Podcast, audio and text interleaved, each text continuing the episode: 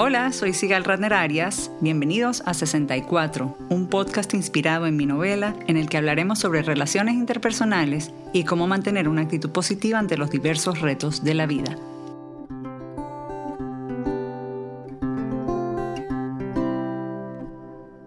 Hola, bienvenidos al primer episodio de 64, Hoy estaremos conversando sobre las complejas relaciones madre-hija y para eso nos acompaña una amiga muy querida a la que conozco literalmente de toda la vida, la doctora Edith Chiro. Bienvenida, Edith.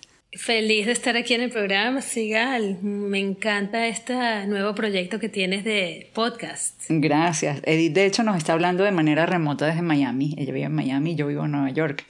Edith, eres psicóloga clínica enfocada en pareja y familia. Cuéntanos un poquito sobre tu trabajo, cómo empezaste, cómo llegaste a hacer lo que haces ahora.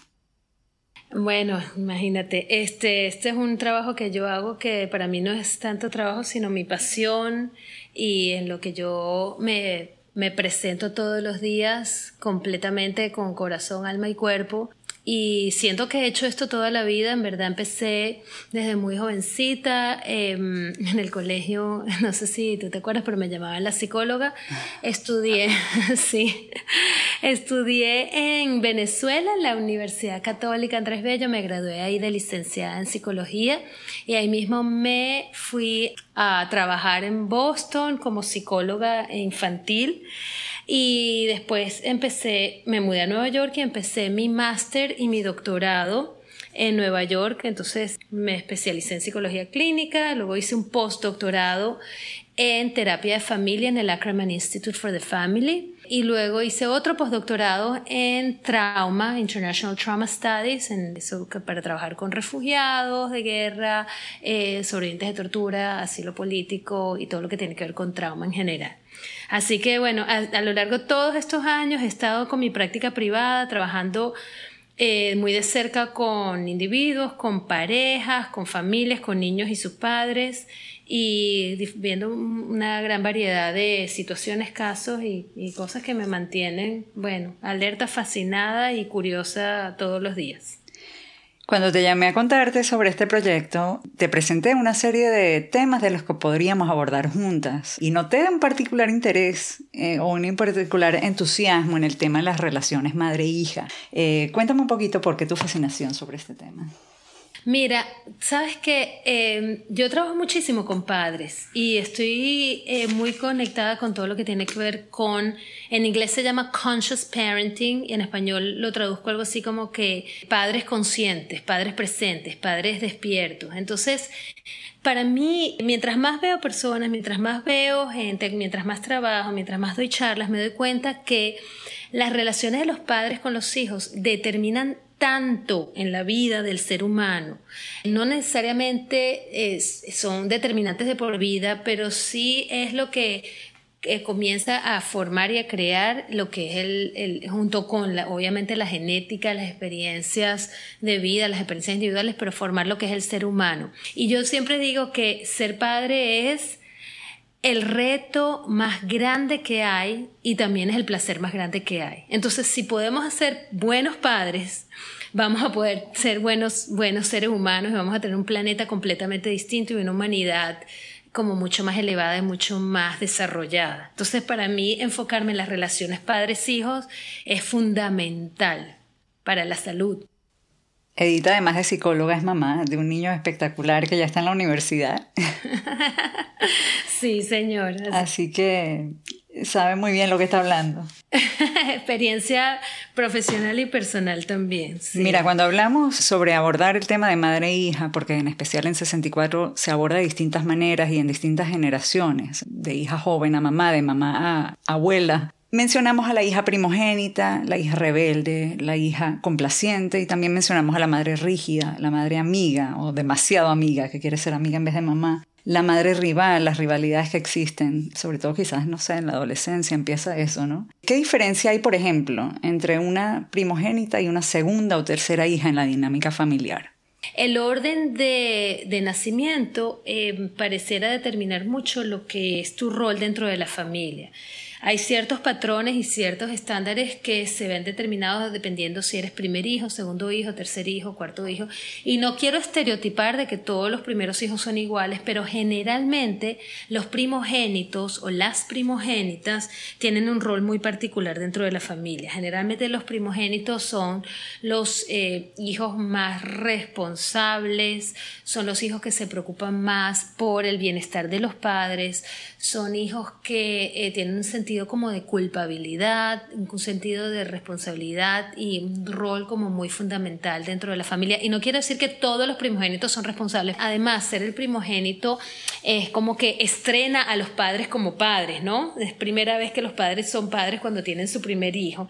Entonces, una serie de miedos, equivocaciones, emociones, novatadas, ¿sabes? Que, em, todos las este, sí, pero las buenas y las malas, las buenas y las malas, con el primer hijo siempre se sacan más fotos, siempre hay más recuerdos, siempre hay más detallitos, luego ya con el segundo un poco menos, con el tercero más menos, y así, así vamos, ¿no? Y en el caso de las hijas hay como una relación muy de mucha de mucho cuidado y mucha responsabilidad con las madres. Eh, y esta es una relación que puede ser muy cercana entre la mamá y la hija, como si fueran como muy cómplices, muy amigas, y puede ser también una relación muy, muy, muy conflictiva. Como es la primera hija, es la hija donde se pasan todos los mayores miedos, las mayores expectativas, las mayores demandas, la, rivalidad, la complicidad, o hay como, una serie de, de, dinámicas que se pasan con la primera hija que no necesariamente no están con los otros más, porque sí están, pero de manera distinta. el orden de los hijos cambia muchísimo la experiencia de cada hijo con sus padres. Eh, yo, me, yo, yo tengo la experiencia con mis pacientes que dependiendo a quién le preguntas en la familia, la experiencia que tienen con sus padres es completamente distinta. Entonces tú dices, pero ya va, ¿ustedes tienen los mismos padres o son padres distintos? Porque como son los padres con el primer hijo, son distintos que con el segundo, que son con el tercero. Y eso, eso en realidad es así. Y también los hijos menores tienen a sus hermanos eh, de apoyo o, para pelear o para lo que sea, pero están aparte los hermanos, no solo los padres. Claro, por eso es que con los segundos, terceros y cuartos hijos la dinámica cambia, ¿no? Entonces ya hay como una especie de mm, filtro, ¿no? De, de a través, para llegar a los padres. Entonces los, ya como, los primeros hijos como que abren un camino que ya los segundos pueden recorrer o lo tienen como más filtrado, las, las, las demandas, las exigencias, los encuentros, las, las problemáticas. Eh, que, pueden, que pueden tener con los padres, que los primeros sí tuvieron que enfrentar solitos. Entre madre e hija, como madre, ¿cómo puede una madre lidiar con una hija rebelde? El rol de madre hay que, hay que tenerlo como muy claro, de que los, los padres o las madres no somos los dueños de nuestros hijos. Nosotros no, nuestros hijos no nos pertenecen como si fueran nuestros objetos o nuestra, nuestra pertenencia o como si fuéramos nosotros. Hay que tener mucho cuidado con eso de ser mamá, ser papá y entender que ser padre es facilitar el desarrollo de nuestros hijos, pero estando casi casi que presente como para ayudar un poquito aquí y allá, pero dejar que, estos, que los niños se, se desarrollen, ¿no? Sin, sin intervenir demasiado, sin, sin controlar demasiado, sin meterse demasiado y sin alejarse demasiado tampoco y ser indiferente demasiado. Es un balance muy delicado. Entonces, madres con hijas rebeldes, generalmente eh, yo veo más como que qué es lo que está pasando con esta niña que tiene que rebelarse tan fuertemente en contra de los padres. No tanto que la niña es rebelde, sino qué es lo que está pasando con los padres que ella está necesitando expresarse de esa manera. Hay muchas formas de, de manejar la rebeldía, pero mientras más presión le pones a tu hija rebelde, y me imagino que estás, estás refiriéndote a niñas adolescentes más que nada, Mientras más presión le pones a los niños adolescentes, más rebeldes van a ser y más fuerte va a ser el, como el, encuentro y más difícil va a ser de manejar. Entonces hay que tener mucho cuidado con cómo manejas el poder y cómo manejas el control con los niños rebeldes o los niños adolescentes que están pasando por una etapa de rebeldía. De verdad que es difícil porque es muy fácil decirlo, pero cuando uno está en la situación a veces pierde la paciencia o está tan preocupado. Muchas veces pasa que los niños rebeldes vienen de familias donde hay mucho control. donde hay mucha necesidad de los padres de controlar a los niños. En casas donde los, los padres son un poco más abiertos, un poco más flexibles, no tan rígidos, los niños no necesitan ser tan rebeldes, porque tienen más espacio para poderse expresar, para poder ser ellos mismos. Esa es una de las responsabilidades más grandes de ser mamá y de ser padres, de poder tener la, la, sabiduría de tener un balance de lo que es eh, estar ahí como padre, no como amigo, sino como padre, y al mismo tiempo dar la libertad y la flexibilidad para que tus hijos puedan ser quienes ellos son. Y desde el punto de vista de una hija, ¿cómo lidiar con una madre demasiado rígida o posesiva? Mira, al principio yo creo que la, los, niños cuando van creciendo, una niña cuando va creciendo, eh, ve a su mamá o a sus padres como eh, sus role models, sus modelos, su ejemplo, y les, es muy difícil cuando los niños son pequeños darse cuenta que los padres están eh, cometiendo algún tipo de equivocación o están eh, haciendo cosas que no son necesariamente las más beneficiosas para los hijos. Y es solamente cuando los niños se empiezan a diferenciar de los padres. Y eso generalmente sucede en la adolescencia o en la adultez joven, entre los 18, 20, 25 años, que los niños empiezan a darse cuenta, wow, pero mis padres no son tan perfectos como yo pensaba, o mira, esta, esta manera de ser de mis padres no es eh, la manera como deberían ser las cosas o no es lo que yo estoy de acuerdo como debe ser. Cuando una niña se empieza a dar cuenta de eso con su mamá, eh, tiene que empezar a, establecer límites, pero de una manera amorosa, respetuosa, y, aquí es donde viene la parte de la compasión, del perdón, de decir, bueno, yo acepto a mi mamá como ella es, o a mis padres como ellos son, a pesar de que yo no estoy de acuerdo con lo que están haciendo, no, o no me gusta este aspecto de ellos. Sin embargo, puedo aceptarlos en sus otros aspectos o como ellos son como personas. Y, y no necesariamente tienen, las niñas que tienen una madre sí tienen que someterse o seguir lo que las madres digan, sobre todo si no están viviendo en la casa con ellas, pero sí pueden establecer como una especie de distancia, de, de, de límite, de boundary, de, de barrera, con mucho respeto y con mucho amor. Algo que tú y yo hablamos cuando te invité al podcast, que estábamos comentando sobre distintas situaciones, es hasta qué punto debe o no llegar una hija para satisfacer a su madre, pese a la rivalidad natural eh, y pese a sus diferencias. Por ejemplo, mencionamos que en, el, en 64, Sofía queda embarazada de un hombre casado que la acaba de dejar. Es un embarazo no buscado, no deseado, y sin embargo decida seguir adelante con el embarazo porque piensa que un bebé puede hacer feliz a su mamá. Sí, imagínate eso, esa responsabilidad que a veces tenemos los hijos de querer complacer a nuestros padres hasta para que nos quieran. Tú sabes que las personas hacemos lo que sea posible para que nos quieran, para que nos acepten, para que nos reconozcan. Los hijos necesitan tanto, tanto, tanto a veces de la aprobación y del reconocimiento de los padres que son capaces de hacer cualquier cosa por eso.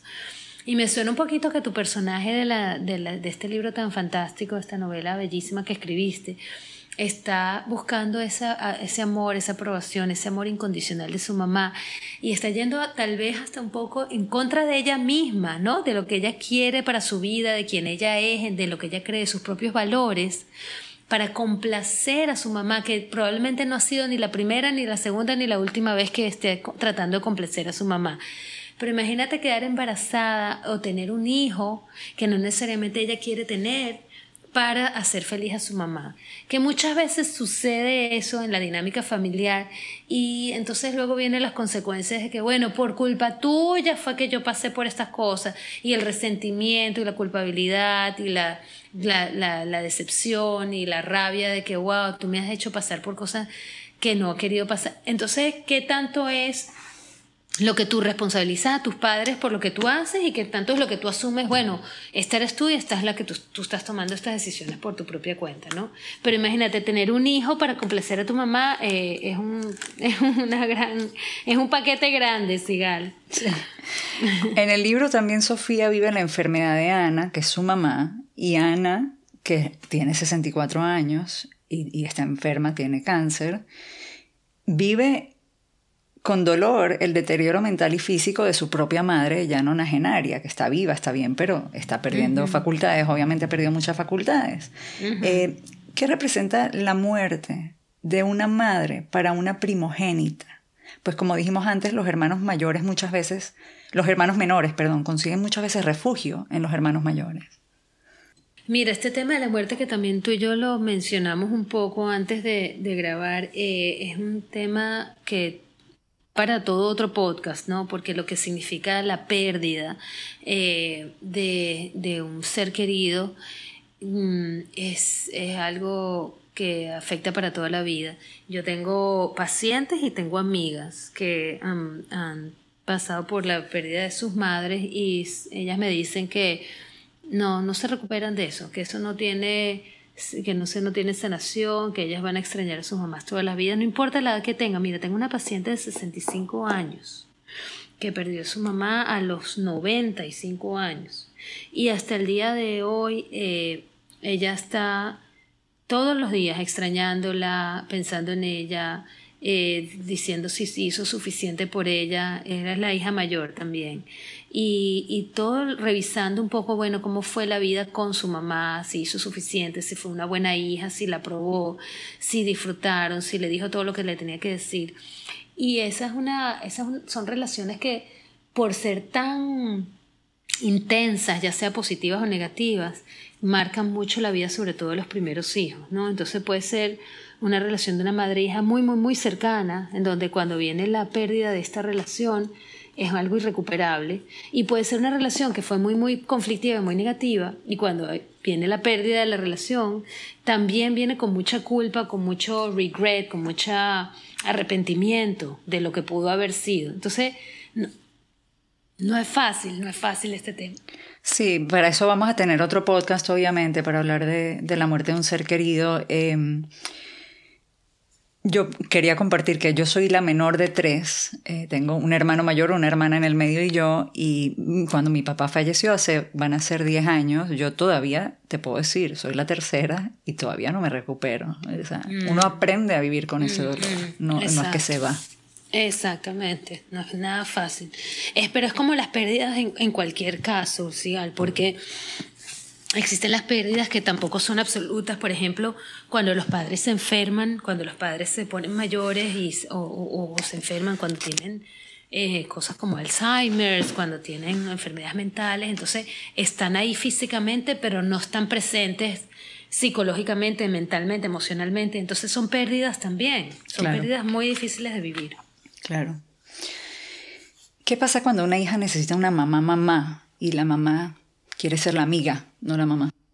Mira, hoy en día es interesante porque las mamás eh, de esta generación, de, las mamás de los millennials, son mamás que vienen de tener padres un poco de la guerra, ¿no? Aunque lo hayan vivido o no lo hayan vivido, pero en general venimos de, que la generación anterior eh, viene de, sobrevivir la depresión, la Segunda Guerra Mundial, un poco más adelante, donde ha habido mucho conflicto mundial estas madres de millennials vienen con una vida que ha sido un poco más pacífica, a pesar de que ha tenido muchas exigencias. Entonces, los niños vienen, tienen como muchos privilegios en general a nivel tecnológico, a nivel de exponerse a tantos tanta información globalizada, el Internet, en todas partes del mundo.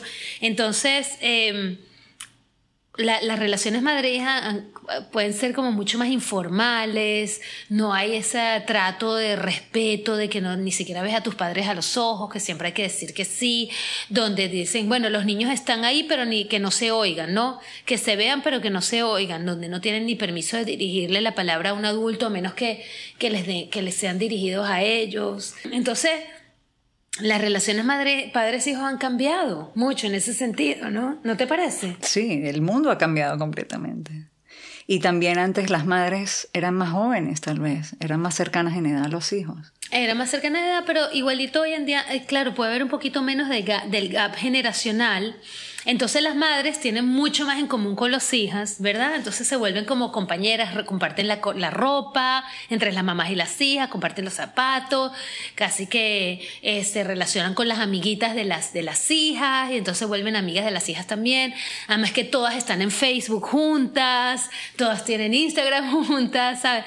Yo particularmente creo que, o sea, tiene cosas muy beneficiosas de eso, pero... Hay que poner límites. Sí, siempre recuerdo que eh, les recuerdo a, mi, a, mi, a mis familias y a la gente con la que trabajo que siga las relaciones padres-hijos es una relación de jerarquía. Y eso tiene que estar como muy claro en la relación, muy claro en la relación.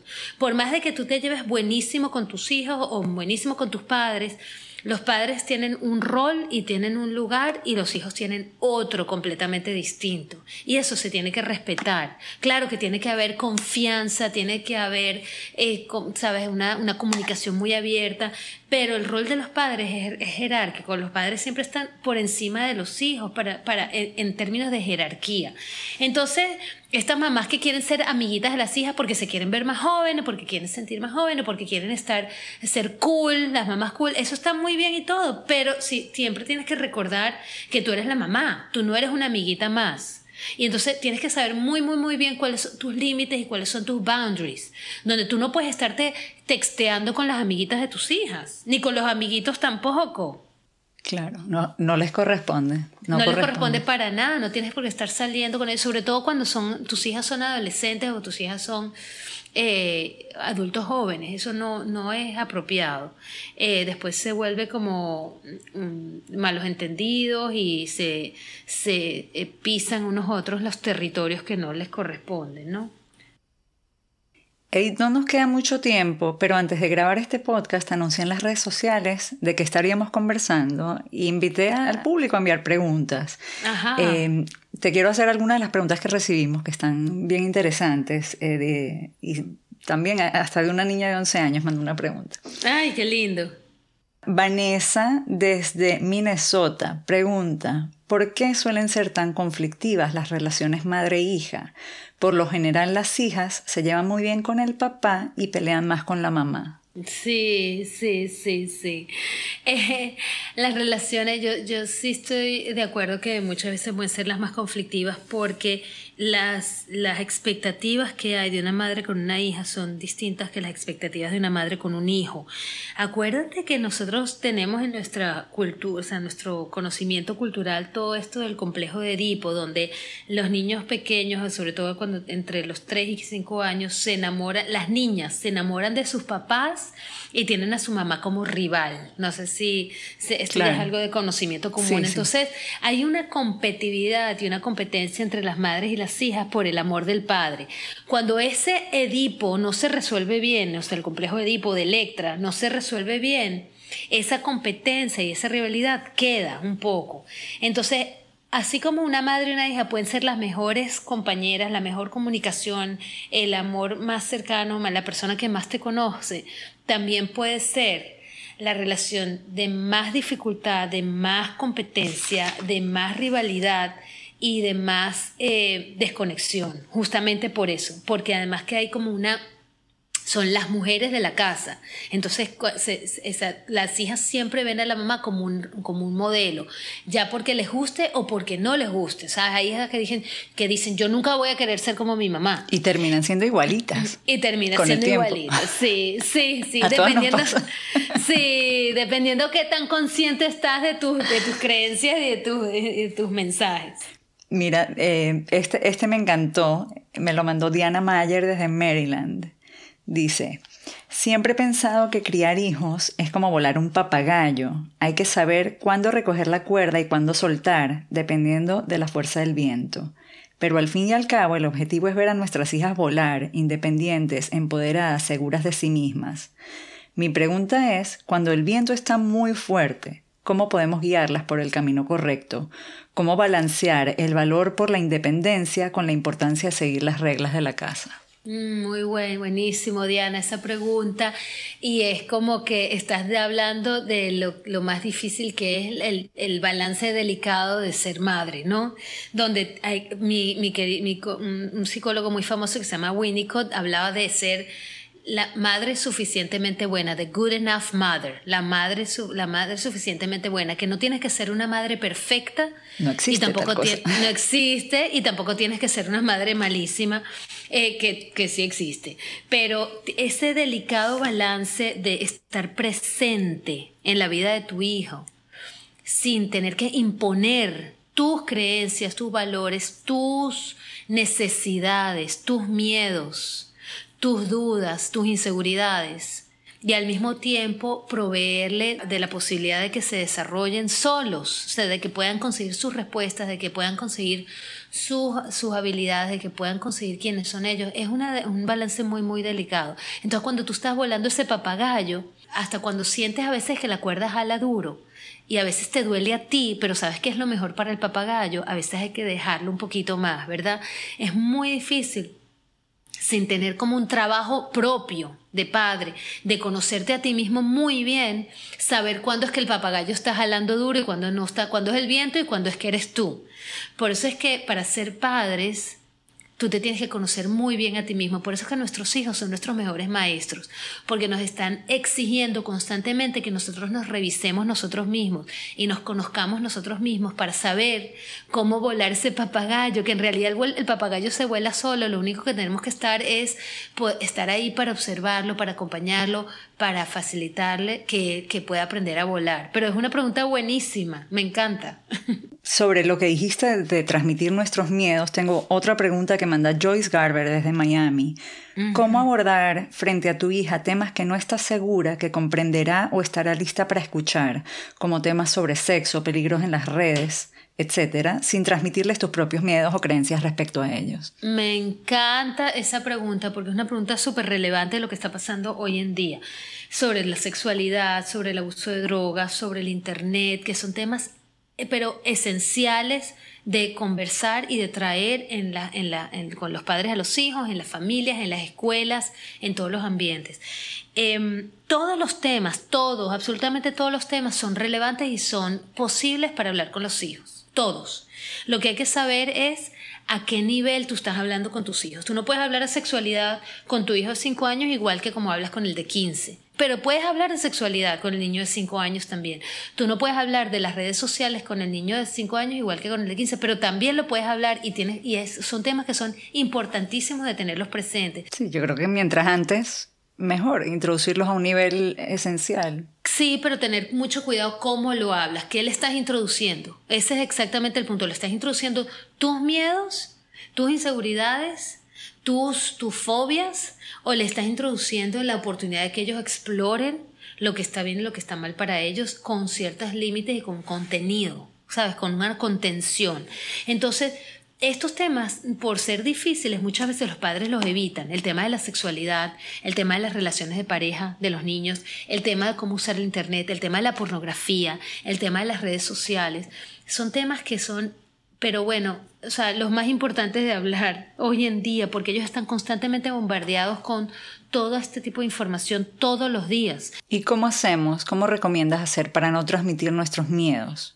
Bueno, lo, lo primero, primerito que recomiendo siempre es conócete a ti mismo, trabájate a ti mismo. A mí muchas veces vienen las madres y me dicen, ay, aquí te traigo a mi hijo de 10 años que está esto y le está pasando aquello. Y entonces terminan en realidad en terapia las mamás o los padres viendo ver qué es lo que les está pasando a ellos, que están no pudiendo manejar lo que le está pasando a los niños, ¿me entiendes? Entonces, la primero que tienes que ver es qué es lo que te está dando miedo a ti. ¿Cuál es la inseguridad que tú tienes? ¿Cuál es el cuento que tú tienes cuando tú estabas en el colegio y a ti tu amiguita te hizo y te dijo y te contestó? ¿O qué fue lo que te dijeron a ti en Facebook que a ti no te gustó, que luego tú se lo estás poniendo? ¿O cómo es que tú, fue tu sexualidad? ¿Cómo fueron tus relaciones sexuales iniciales, primarias que tú le estás queriendo, teniendo miedo o teniendo dudas de cómo conversarlo con tus hijos. Y desde ahí, desde el lugar de tú entenderte a ti misma, de tú conocerte a ti misma, de tú estar en paz con esos temas tú, es que tú puedes entonces conversarlo, traerlo a la mesa con tus hijos para que no sea un bias, para que no sea como una desviación de lo que tú crees de tus miedos, sino que realmente poder escuchar con los oídos claros, con, los, con la mente clara de qué es lo que tu hijo está trayendo, que es de él o de ella, que no es tuyo. ¿Me entiendes lo que te digo? La diferencia. Porque muchas veces el ejemplo que yo siempre digo es la mamá que le dice a la niña, toma, toma, ponte el suéter, ponte el suéter, que hace un frío horrible, pero ponte el suéter ya. Pero ya va, ¿quién tiene frío? ¿Tú o tu hija? ¿Verdad? ¿A quién le está, le está dando el suéter a tu hija porque tú tienes frío o porque tu hija es la que está teniendo frío? Hablando de hija, la hija de 11 años de Diana Mayer, la que dio el ejemplo del papagayo, también mandó una pregunta. Dice, ¿por qué cuando las niñas entran a la adolescencia no quieren estar tanto con sus mamás? Y ella agregó que ella espera que eso no le pase a ella. Ay, qué bella.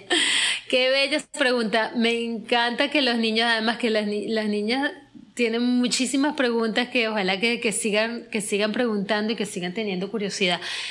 Eh, hay una creencia, un mito, sobre todo en la cultura norteamericana, donde una vez que los niños se vuelven adolescentes, que entran en la adolescencia, 12, 13, hasta los 18, 19 años, eh, se desconectan de los padres, odian a los padres, rechazan a los padres, tienen vergüenza de los padres.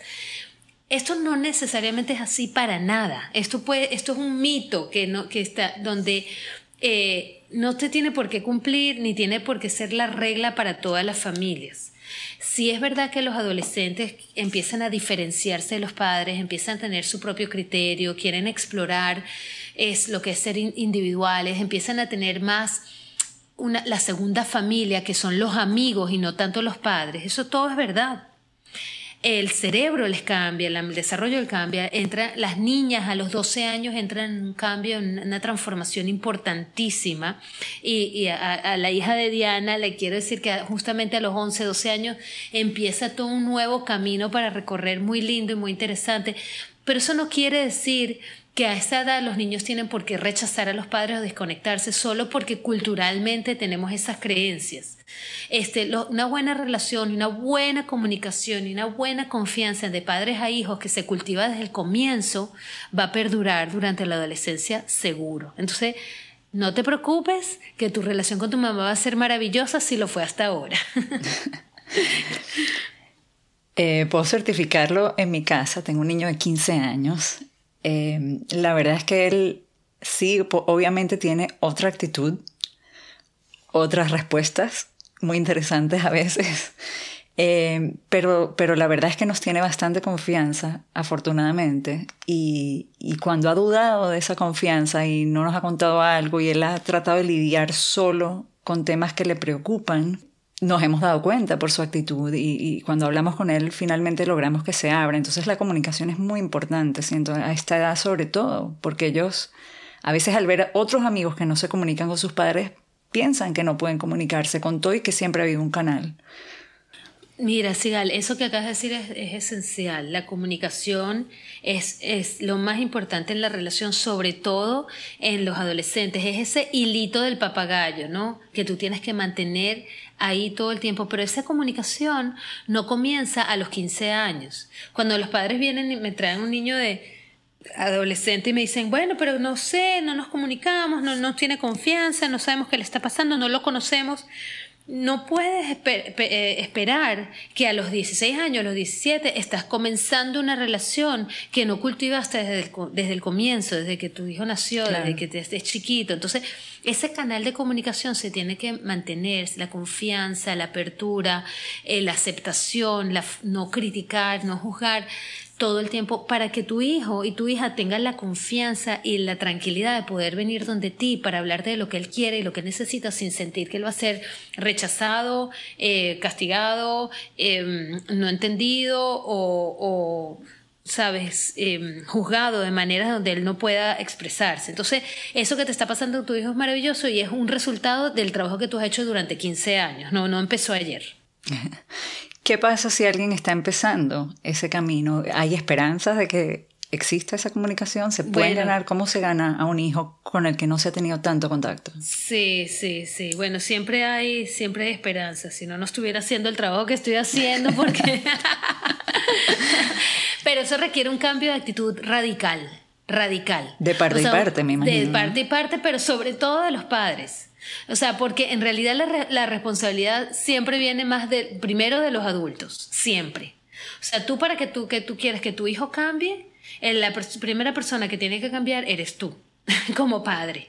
Si tú empiezas a, ver las cosas distinto, a tratarlo distinto, a respetarlo, a entenderlo, a, a, darle su espacio, me imagino. A, oírlo, a oírlo no desde ti, sino desde él. No, no oírlo desde tu mundo, sino realmente tratar de entrar en el mundo de él. No quiero decir que todo lo aceptes y que todo lo tengas y que todo le...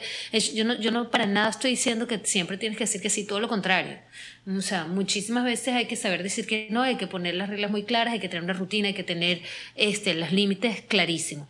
Pero si tú puedes realmente entender y entrar en lo que es el mundo de él o de ella sin tener que tú imponer el tuyo, eso hace toda la diferencia. Hace toda la diferencia. Una última pregunta que nos llegó desde una madre en Chile. Dice, tengo una hija de 20 años y una de 7. ¿Hasta qué punto debo dar responsabilidades a mi hija mayor con el cuidado de la menor? Ah, buenísima esa pregunta. Eh, y esto tiene mucho que ver con lo que son los hijos parentificados. Eh, los hijos parentificados son hijos que por alguna razón, ya sea por la falta de alguno, alguno de los padres, por la diferencia de edad, por algún trauma familiar o por muchísimas veces por inmigración, cuando las familias cambian de un país a otro, los hijos se vuelven casi casi que los padres de los propios padres y los padres del resto de los hijos más pequeños. Eh, hay que tener un poco de cuidado con eso porque no necesariamente es lo que les corresponde a los hijos vivir. Y hasta cuando una niña de 20 años sigue siendo, no te voy a decir que una niña pequeña, pero está en su proceso de desarrollo. Entonces, que, que, que tenga responsabilidades de criar o de asegurarse que su hermana de 7 años esté bien o proveerle lo que necesita emocionalmente, psicológicamente, físicamente es delicado, porque entonces puede estar descuidando su propio desarrollo y sus propios intereses y sus propios conflictos que tiene a los 20 años, que no son, que no son cualquier cosa, para dedicarse a ser un poco mamá de la de siete años y, y, se puede estar saltando algunas etapas importantes. Claro, que sea, que ayude, que colabore con, con que haga babysitting de vez en cuando. Que haga babysitting, por supuesto, que sea un ejemplo para su hermana, que esté en, colaboración con los padres, es maravilloso, pero no ponerla como responsable nunca, ni culparla por lo que ha hecho la niña de siete años, la hermana de siete años, ni, ni, que, ni que es la responsable de la crianza de la niña siete años. Entonces sí, hay que tener cuidado con esas líneas, ¿no? Los padres siempre están en, una, en, un, en un circulito, en, en un lugar y los hijos en otro, no hay que confundir una cosa con la otra. Edith, muchísimas gracias por acompañarme en este primer podcast. Fue un placer inmenso tenerte y conversar contigo. Emocionadísima, me encantó, me encantaron las preguntas. Te felicito por tu primera experiencia, lo hiciste muy bien. Y la tuya también, la primera. Las dos, perdimos aquí la virginidad con los podcasts. Nos estrenamos, nos estrenamos. Nos estrenamos las dos aquí. Buenísimo. Espero que sea del agrado del público, espero tenerte nuevamente como invitada, porque hay muchos temas por abordar y me encantaría que regreses a conversar con nosotros. Gracias, Sigan. A todos los que nos escucharon, muchísimas gracias. Si tienen comentarios o sugerencias, pueden contactarme a través de mis redes sociales. Estoy como Sigal Ratner en Twitter e Instagram y como Sigal Ratner-Arias en Facebook. También pueden visitar 64unanovela.com para saber más sobre mi libro y dónde pueden adquirirlo. Asegúrense de suscribirse gratis en iTunes o su plataforma preferida. Dejar un rating o review siempre ayuda a que otros nos conozcan. Este podcast fue producido por Isaac Arias. Hasta el próximo episodio.